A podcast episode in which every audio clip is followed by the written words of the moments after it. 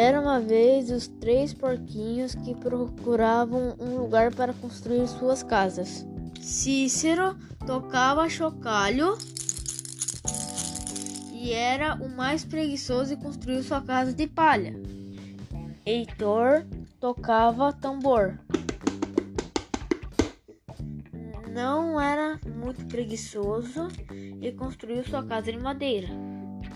Quando os irmãos terminaram a construção, foram tocando e cantando até a casa do outro porquinho.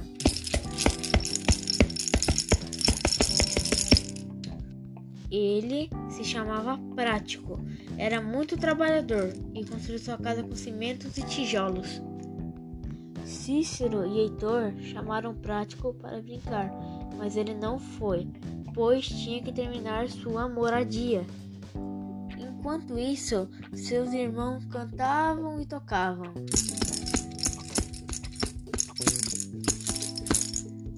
De repente, o lobo mau apareceu e os porquinhos foram correndo para a casa de palha. O lobo mau gritou para que abrissem a porta, mas os porquinhos não abriram. O lobo mau então disse que iria assoprar, assoprar, assoprar até a casa voar. Então, assim ele fez. A casa de palha voou e os porquinhos, com muito medo, correram para a casa de madeira. O lobo mau então correu para a casa de madeira e bateu na porta para que abrissem.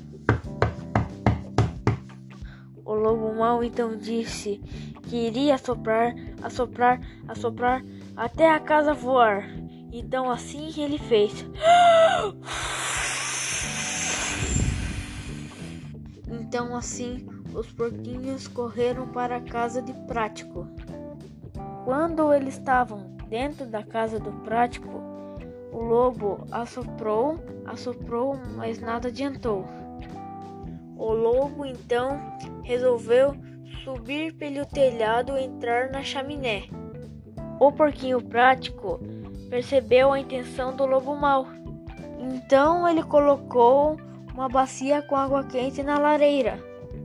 Quando o lobo desceu pela chaminé, caiu na água quente, se queimou e saiu correndo. Desde então, os porquinhos vivem felizes, tocando e cantando.